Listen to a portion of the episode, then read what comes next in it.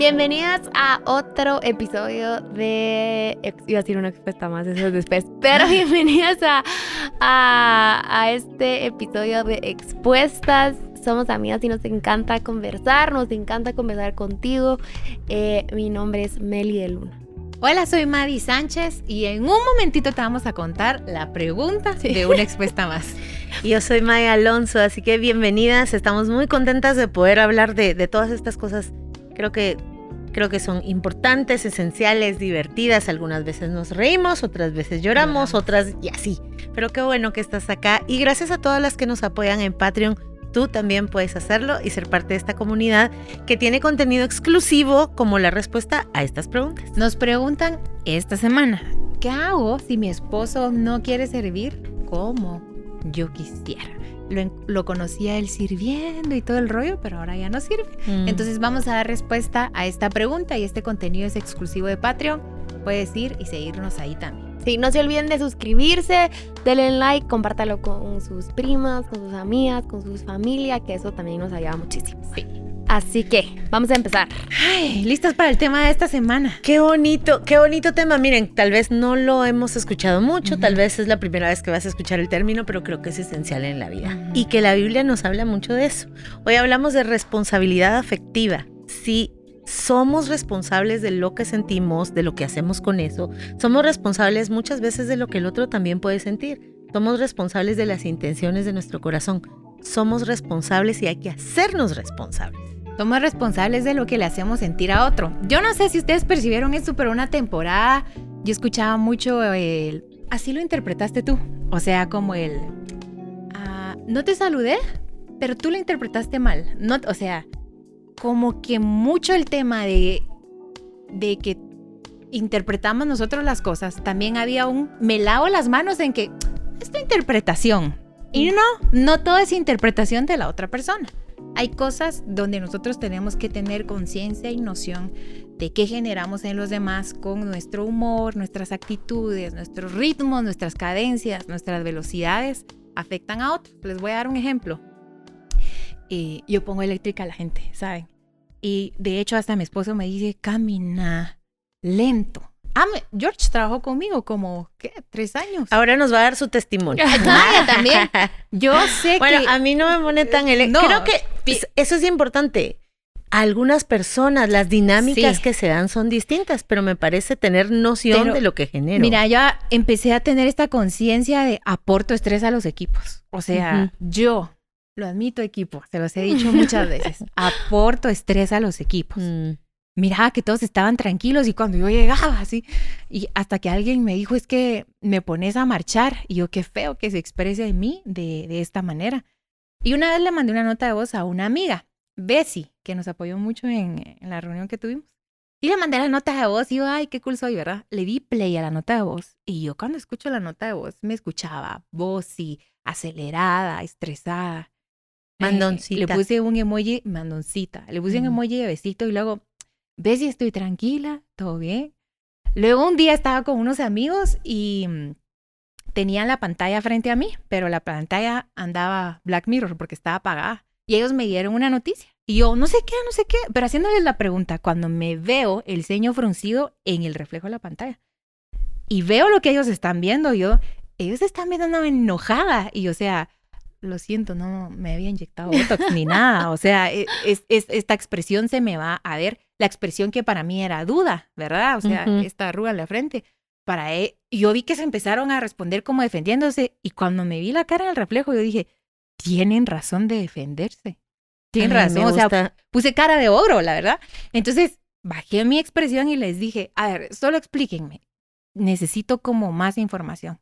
Y vi que ellos se tranquilizaron. Y em, empecé a tener como más conciencia de esto de soy responsable de lo que genero en otros, que es como un mita-mita. No todo es decir, em, tú lo interpretaste así. No, no todo es eso. Tiene, tienen razón, porque a veces sí podemos nosotros malinterpretar, pero vamos a decir así, soy responsable de lo que soy responsable, de lo que no, no. Pero es que siempre hay una parte de la que sí soy. Hay, hubo dos palabras que dijiste que me gustaron. Mm, que los viste y luego dijo lo que se reflejó. Porque la Biblia dice en Proverbios que para afilar un cuchillo, para afilar un, un, machete, una buena lima. Y para afilar una persona, para mejorarla, para aprender otra persona, otra que no sea yo. Entonces, eso que, e, eso que nos da el prójimo, ese feedback, esa se defienden mucho. Me Se puede revelar, mucho. me apartan, se apartan mucho o es muy general, me puede revelar dos cosas, o algo de mí o algo de ellos. Pero no debo descargar, descartar el algo, Algo de, de mí algo de mí también. Entonces creo que de repente estamos muy enfocados en, me gustó eso porque me gustaría derribar algunos mitos. Hay otro mito y hay algunas corrientes pseudopsicológicas, voy a decir, porque no, no la veo propiamente en ninguna corriente. Creo que son un poco más de estos sincretismos, esta mezcla de religión y otras cosas más que todo orientales. No sé si la han escuchado alguna vez, por ejemplo, dice, eh, tú no puedes hacer feliz a nadie eh, tú tienes que hacerte cargo de tu propia felicidad. Y eso es de en parte, porque es también como decir, no, no, no, nadie lo enoja, usted se enoja, en parte. Es que hay cosas que son naturales que yo hago que al otro le enojen. Por ejemplo, me voy a exponer. A veces cuando me agarra la prisa y voy manejando, me he visto en que Malas palabras. a la hora- esas no, esas no me, Es esas no se me, no se me salen tanto, Insultos. eh, porque soy com- no me- no mucho me gustan. No, ah, pero no, pues si se me salen algunas, pues les hubiera hecho. Mm, Tal vez como no es lo mucho, pero mis actitudes. Por ejemplo, estoy viendo y como yo ando en la prisa y quiero que el de adelante tenga mi prisa, prisa. necesito que se apure porque el semáforo ya va a dar en amarillo. Y en amarillo todavía se puede. Y entonces vengo y pito, haga de cuenta que mi bocina fue la mala palabra.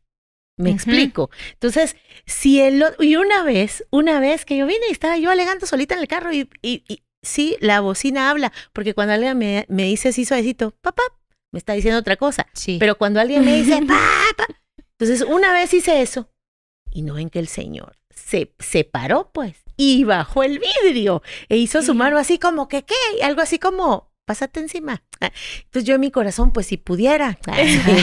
No, pero ¿saben qué me asusté? Yo el dije, no. Y dije, tiene razón el hombre, si yo le estoy aquí pitando de la nada, él no tiene, él no tiene culpa de la prisa que yo llevo.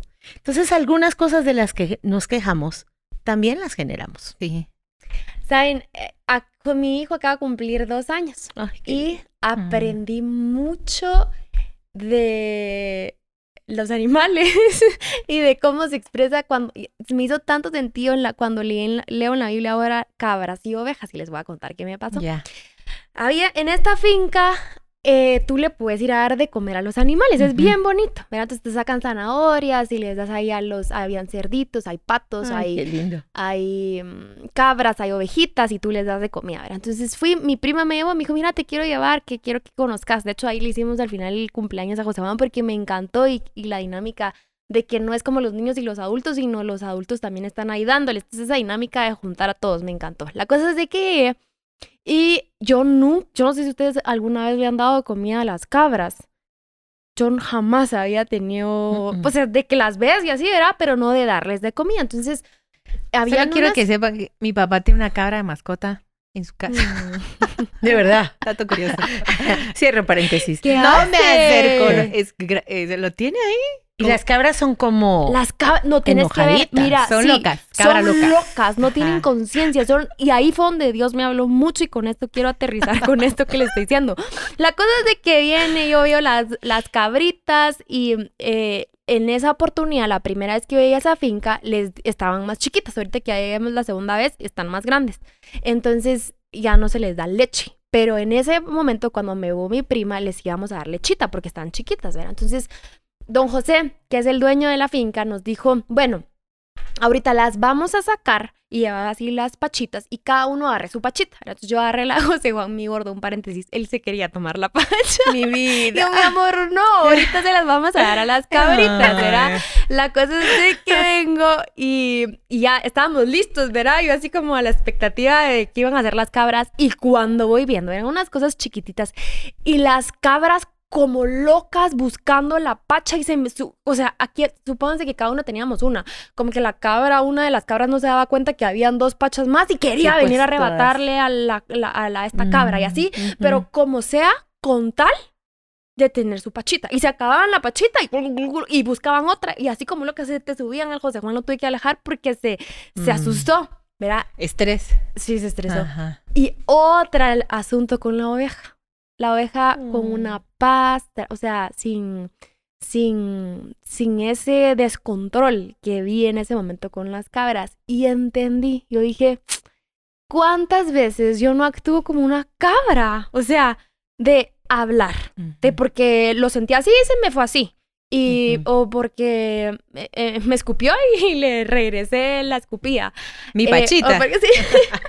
Sí, y pierdo de vista que hay dos más. Ajá, ¿verdad? Estoy peleando por una ajá. sola. Ajá. Ajá, yo dije, Mm. ¿cuántas veces no me conduzco como una cabra sin conciencia, sin pensar, sin sabiduría, sin control, sin voy a respirar, voy a ver qué hago, sino de una vez, ¿verdad? De una vez a la, a la reacción sin, sin control. Y cómo me gusta lo que ustedes dicen, porque es tan cierto. Sí sos responsable lo que vas a decir y cómo lo vas a decir. Y les quiero leer un versículo que está en em, La Biblia. Primera de Corintios 13, 11. Dice, cuando yo era niño, hablaba como niño, pensaba como niño, juzgaba como niño, mas cuando ya fui hombre, hecho, dejé lo que era de niño. ¿Y cuántas veces no hemos dejado lo de niño? Y al final el versículo eh, tiene referencia al amor. Y qué bonito que sea eso. Porque es porque te quiero, porque eh, amo a mi prójimo, sí tengo que conducirme como una mujer. Y creo que estamos hablando con la mayoría aquí, ya no una niños, pues, ¿verdad? Ujú. Estamos hablando de adulta, de adultas a adultos, porque sabemos que también hay hombres que nos escuchan. Pero, em, ¿cómo es importante Sí. eh, tomar conciencia de cómo actuamos, de esa pausa que necesitamos hacer cada vez que nos enojamos, cada vez que contestamos. Si algo me ha enseñado mucho Dios con este año, para mí ha sido como, ay, sí, Señor, o sea, soy una contestona, o sea, yo, yo quiero tener la última palabra y la tengo acá y tal vez no precisamente sea la palabra de llena de paz, sino llena de, de, de molestia, de, no sé, em, pero conciencia. Sí. ¿Cómo sirve la conciencia? Y, y completa porque, por ejemplo, tu lucha es de, mm, de quedarte callada. La mía es de hablar. Porque también que genera en ti un silencio hacia alguien más o una ausencia.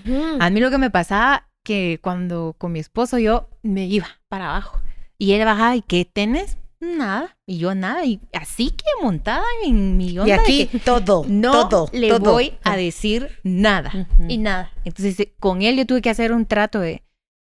Noto en mí un denominador común y es que siempre me quedé callada las cosas, siempre me aguanto, me trago las cosas y al final, tarde o, temprano, termino como, eh, no explotando, pero sí como alejándome, no sé cómo explicarles. Entonces yo con él me propuse a decirle todo.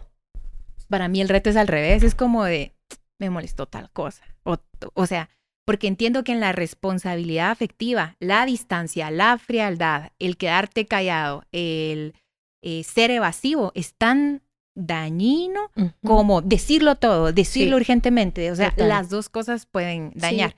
Mm. Mm, Y el tema, creo yo, me, me gusta lo que dice Maya, es que sí, yo no tengo la capacidad de hacer plena a otra persona, pero sí tengo la capacidad de hacerle feliz. ¿Por qué? Porque la felicidad es estímulos. Claro que si yo llego a un lugar con buen mood, con buen ambiente, puedo generar también esto, que si llego como fastidiado, de mal humor, en quejas, amargado, voy a generar en los demás lo, lo mismo. Entonces no, no tengo la capacidad de darle plenitud a nadie, pero sí puedo generar en los Sí. demás estímulos de felicidad, palabras, validación, regalos, atender a alguien más. ¿Cuán- ¿Cuánto no nos han hecho felices a nosotros? Entonces, eh, nosotros tenemos que decir de qué soy responsable en esta relación.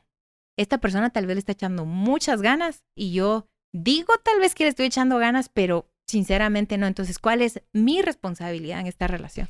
Yo creo que hay como mm, cosas puntuales de las que podemos hacernos responsables. Y los, lo quisiera englobar para no hacerlo tan amplio, pero creo que a mí me ha servido mucho. Soy responsable de lo que digo, de lo que callo, de lo que hago, de lo que dejo de hacer y de lo que permito. O sea, para mí, en esas cinco, creo que podemos englobar muchísimas situaciones de la cotidianidad que son esenciales. Otra vez. Soy responsable de lo que digo y de lo que callo. Soy responsable de lo que hago y de lo que dejo de hacer. Y soy responsable de lo que permito. Mm. Entonces eso me lleva, saben que la responsabilidad tiene, tiene este poder maravilloso de quitarme del lugar de víctima. Sí. Yo me hago responsable. Eso anula el victimismo. Entonces, en esta dinámica, yo lo permití. Ah, muy bien, yo lo permití. Si yo lo permití, yo puedo poner límite. Sí. Eh, entonces, eso es, eso es lo primero. Segundo, recordar qué es lo que dice la Biblia. Vamos al principio, desde Génesis. Primero, nunca fue idea de Dios que estuviéramos solos. Nunca fue idea de Dios que nos enconcháramos, fuéramos una isla, nos apartáramos de los demás. No. Yo sé que, que, que necesitamos de pronto en nuestras diferentes, en nuestros diferentes modos de ser, necesito un tiempo para que el enojo se me baje. Hay personas que están listas en ese momento a hablar y conciliar de verdad. Y hay otras que dicen que están listas para hablar y conciliar, pero en realidad queremos hablar y seguir peleando. Y hay otros que de plano no hablan. Yo, yo conozco, tengo varios amigos que me dicen, ahora no, dame chance. Y hay que darlos porque hay, res- hay que respetar las diferencias en el modo de ser. Pero el tema es que ese, ahí hablamos después, nunca llega. Y entonces se va, se, se va guardando. ¿Qué dice la Biblia? La Biblia habla que el prójimo tiene que ver con Dios. La Biblia dice cosas tan impresionantes que, que de repente vas a estar delante del Señor y que el Señor te va a decir, mira, gracias por la comida que me diste, gracias porque cuando estuve preso eh, me fuiste a visitar, gracias porque cuando estuve enfermo oraste por mí, gracias. Y tú le vas a decir, ¿cuándo, Señor? Yo no te hice nada de eso, tú nunca has estado preso ni enfermo. No por cuanto se lo hiciste a tu prójimo. Es como que a mí. Y creo que en responsabilidad afectiva perdemos eh, de vista quién es el otro para Dios, no importa quién sea. Ese, eh, esa persona que te sigue en tus redes sociales y que no sabes ni quién es, pero es una persona y es un alma y es alguien a que Dios ama independientemente de cualquier cosa. Pero es importante porque la responsabilidad te quita de sentirte víctima de todo el mundo y te pone en un lugar no protagónico, no, en el lugar que a cada quien le corresponde. Entonces yo creo que hagamos, mm, hagámonos responsables de eso. Y como mujeres creo que tenemos que ser responsables de nuestro lenguaje corporal, de los ojitos que hacemos, de la caída de pestañas, del vení acá o quédate por ahí. Porque les voy a decir así, el coqueteo tiene sus riesgos y tiene uno que ser responsable también de eso. Ujú. ¿Sabes qué se me viene con lo que decís? Eh, hace unas semanas estuvimos estudiando a Daniel y algo que hace la semana pasada, Ujú. antepasada, pero lo que me quedó así, se me, bueno, hay tanto que aprender de ese libro, pero una de las cosas es que cuando iban el rey Nabucodonosor estaba súper histérico porque no podían descifrar el sueño. Y entonces, como nadie le pudo decir, él no quería decir que había soñado, sino le querían, no solo, él quería decir qué significaba su sueño sin él decir el sueño. Entonces nadie le atinaba, como no, no sabemos qué soñaste, pues, ¿verdad? Entonces él dice, bueno, pues entonces que manda matar a todos los sabios y eh, a todos los magos. Y mm, entonces iban a matar a Daniel y a sus, y a sus tres amigos. Y Daniel viene y, o sea, lo iban a matar, pues. Y dice la Biblia que la forma en la que él actúa eh, fue con sabiduría y tacto. Como, Mm. espérate, o sea, ¿por qué nos quieres matar? Imagínate, o sea, lo van a matar, o sea, lo que se me viene, no sé, te pones en shock, te quedas callada, te... Peleas. O sea, ¿qué haces? O reaccionas así como, no, o, yo me defiendo, qué sé yo, y él como pudo tener sabiduría y tacto en un momento tan crucial que definía si seguía vivo o se moría en ese momento, y como, ¿por qué nos quieren matar? Porque, mm, porque nadie puede descifrar el sueño de- del rey. Ah, ah, espera, dame chance, ¿verdad? Pero eso, sabiduría y tacto. Y desde la semana pasada, antepasada, fue, ha sido una de mis oraciones. Señor, que me pueda conducir con sabiduría y tacto, porque nuevamente eh, pienso mucho en la cabra, se los prometo. O sea, se me quedó tanto. O Tan sea, hermoso Dios tanto. para la naturaleza nos trae Sí. lecciones. Sí. Les quiero contar dos historias. Una es de una eh, una amiga que me contó muy pocas cosas en el tiempo que compartí con ella, pero un día así súper random, porque yo no tenía tanta confianza con ella y las primeras veces que nos sentamos como que en el almuerzo me dijo, ¿sabes? Me da, me da mucho mal rollo esta palabra de mejor amiga. Y yo, ¿ah? La, la escuché, ¿no? Es que yo tenía una mejor amiga. Y un día esta mejor amiga vino y les dice a todos, ay, les presento a tal, ella es mi mejor amiga. Y yo me quedé como de, pero si éramos mejores amigas. Y a todo el mundo le decía, ella es mi mejor amiga, es mi mejor amiga. Y yo era la mejor amiga de, de ella antes, entonces me duele mucho todavía esa, esa etiqueta, esa frase de mejor amiga. Entonces yo hablé con ella y le dije, yo creo que hay mucho encierro cuando eh, etiquetas a una persona con una exclusividad que se le puede dar a muchas personas. O sea, no sé, esposo hay uno, pareja hay una, Dios hay uno, papá hay uno, pero amigas y Ujú. mejores, claro que podemos ser una comunidad de muchas. Y la otra es una chica que una vez me dijo, cuando yo tenía como 16 años, descubrí, me lo dijo súper inconsciente, ¿saben? De que cuando las mujeres se están arreglando y estamos hablando y me dijo, descubrí el poder que tenía como mujer para sacarle cosas a los hombres. No sé por qué esa historia nunca se me olvidó, no sé si ya lo había hecho aquí eh, en expuestas. Y como que dio a entender que la llevaban y la traían a su casa, pero que ella después podía obtener cosas de, de los hombres con el mero hecho de coquetear. Una mujer muy guapa y muy coqueta. Un par de hombres que hablando de ella una vez me decían, es que tal persona, cómo se ríe y, y como que tiene un coqueteo irresponsable y aprovechado. Entonces, ¿por qué cuento las dos historias? Uno de la chica que quizás sin querer empieza a decir, mejor amiga, mejor amiga, y el otro de, voy a coquetear con él, pero no sé qué quiero ahorita, pero voy a coquetear. Salgamos, pero no sé qué quiero ahorita. Te beso, pero no, no, no seamos novios. O sea, la irresponsabilidad afectiva es también que generan los otros románticamente y que generan los otros cuando Sí. los hago a un lado, los desplazo, los hago de menos. Comentarios como de, me encantó la regla de los tres segundos. Dile a alguien que mejore algo que puede mejorar en tres segundos. Tenés el delineador regado, tenés un cilantro en el diente, tenés el zapato sucio pero le dirías, estás muy chaparrito, estás subido de peso, no lo va a mejorar en tres segundos, Sí. probablemente no lo va a mejorar nunca. Entonces nunca Hmm. se lo digas.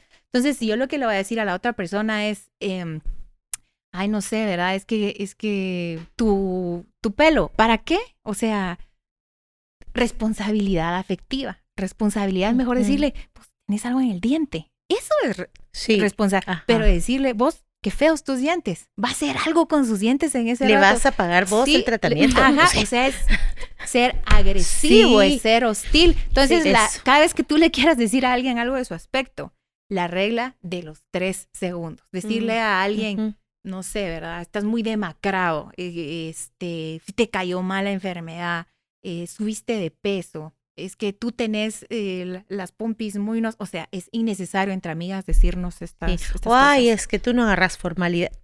Sí. Hay mucho de nuestra intencionalidad y de nuestra naturaleza caída y pecaminosa en lo que nosotros decimos y tenemos que hacernos responsables porque no caigamos en estos como extremos de eh, la gente, yo necesito que otros me hagan felices o, o yo no puedo. Es esta irresponsabilidad de, no, no, no, ustedes se enojan porque quieren.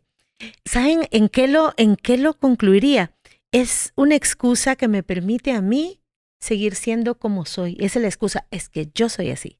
No, es que yo soy así. O, no, eh, a mí la gente que me conoce ya sabe que a mí yo no me ando con pelos en la lengua. Eh, nadie tiene pelos en la lengua. Eso se llama mala educación, quizá falta de tacto, quizá falta de sensibilidad, pero a veces hasta lo decimos como que es un Orgullo. Ajá, y justo detrás de eso.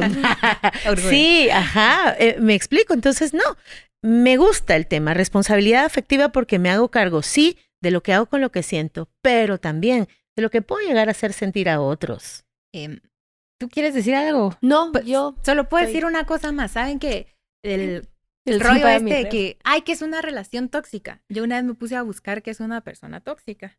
Y entonces dije, voy a ver si yo soy tóxica. O sea, porque qué fácil leer eso y decir, ay, Ujú. ¿a qué es tóxica? Check para los Y demás. encontré un punto bien importante en mí y yo, Y una de las cosas que hace que una persona sea tóxica es que dice algo que no está dispuesto a hacer. Mm. Y tengo como un año y medio trabajando muy fuerte en esto en mi vida porque es súper inconsciente, o sea, y peor cuando me casé, porque mi esposo es sí, sí, no, no, no me descasaca. Entonces yo es como que, mira, mañana vamos a hacer bici, él es, mañana vamos a hacer, y yo como ese y 20 planes aleatorios más en mis multiversos paralelos de mi imaginación. Pero cuando me casé con él, también caí en cuenta de cuánto yo soy así con la gente, como de, sí, sí, pero es como un... ah, Creo que en mi mismo mood de animar y hacer porras y hagamos algo, tal vez solo hay intenciones, pero no hay acciones. Y Dios me habló algo la semana pasada que esto es una forma de ser hipócrita y de afectar a los demás. De que hipocresía es decir, este, sí, lo voy a hacer cuando no. Entonces yo esto encontré en mí, mi forma yo en que creo que genero toxicidad en, en mis eh, relaciones. De, va, ahí te caigo en un ratito. Es, mentira, no es un ratito, es, o sea, es más tiempo y eso es, eso puede afectar a otros, especialmente cuando los otros son estructurados, formales. Es muy difícil que afecte a otra persona que es igual a yo y las dos en nuestra eh, modo locuaz agarramos onda de, del YOLO, ¿verdad? Pero cuando una persona es estructurada, tiene agenda y te, y te dice algo, qué duro es relacionarse con alguien como, como yo. Entonces Dios me llevó como al arrepentimiento, cambia tu forma de ser, eso es, hipocre eso es hipocresía, esa es falsedad, cambialo, cambialo, cambialo. Pero yo te quiero invitar a algo, que busques cualquier artículo random y que solo digas, ¿qué de esto soy yo? Ujú. ¿Qué de esto genero yo? No qué de esto son los otros. Entonces decir, ah, por ejemplo, una persona que es así culpa. Vivo culpando ya a los demás, les vivo restregando sus errores en la cara. Eh, ya le dije 20 veces lo mismo. Una persona así, este, dice cosas en- muy enojado, digamos, es muy explosivo. Soy enojada, yo. Agresividad, Agres- narcisismo. Ajá, como que uno ir Mm. haciendo su evaluación y decir, "Es- esta es mi responsabilidad y claro que el Espíritu Santo me puede ayudar a menguarlo, a mejorarlo y a transformar. Tengo Sí. una propuesta. ¿Por qué no nos enfocamos esta semana de desenfocarnos del otro? Sí. En el sentido de, hay un, un, ay, sí, mi tía Filomena es pasivo-agresiva. No, así como cualquier cosa o cualquier versículo de la Biblia, cualquier cosa, cualquier contenido. Entonces, en lugar de decir, ah, como fulano, es únicamente una semana ver qué de esto soy yo y poder llevarlo delante del Señor. David decía, Señor, líbrame de los errores que me son ocultos, líbrame de los pecados que hago inconscientemente. Otra oración que se me ocurre podemos hacer es, Señor, de todo esto que soy, de todo esto, bueno, de lo que soy soy responsable, pero de lo que estoy viviendo en mis relaciones, ¿de qué yo soy responsable? Muéstrame de qué yo soy responsable.